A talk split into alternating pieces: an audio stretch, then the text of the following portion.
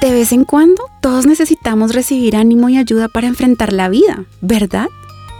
Este es un mensaje escrito por Mary Lowman de The Christian Working Woman en español. Cuando leo la Biblia me doy cuenta que muchas personas necesitaron ayuda de otras para cumplir su propósito. En el caso del apóstol Pablo, mira lo que escribió en 2 Corintios 3:5.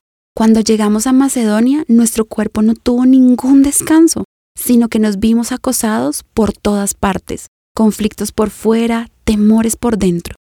¿Alguna vez te has sentido así? ¿Sintiendo conflictos por fuera y temores por dentro? Pues Pablo, considerado un gigante de la fe, pasó por lo mismo, y es que tener una posición espiritual no te exime de ser humano, y por lo tanto de pedir ayuda a otros. En esta oportunidad, Pablo estaba cansado, temeroso y necesitaba apoyo. Pero, ¿de dónde vino la ayuda? La Biblia continúa diciendo, pero Dios, que consuela a los abatidos, nos consoló con la llegada de Tito. Pablo necesitó a su lado un amigo para consolarlo. Entonces llegó Tito. No es que Dios no sea suficiente para nosotros, simplemente Él nos conoce tanto que sabe que hay momentos en los que necesitamos de las personas y las envía a nuestro lado para ayudarnos a traer descanso cuando más lo necesitamos. Ese es el anhelo de Dios.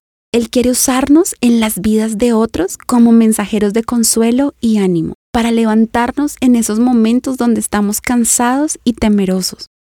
El buen informe que Tito le reportó a Pablo acerca de la preocupación que la iglesia tenía por su bienestar trajo descanso sobre él, pues supo que no lo habían olvidado y que todavía lo amaban. ¿Cuántas veces hemos perdido oportunidades para ser el consuelo de Dios en la vida de otros? ¿En realidad has estado al lado de tus amigos cuando pasan por días oscuros? Puedes enviarles un mensaje o hacer una llamada. Con esto puedes demostrar que te importan.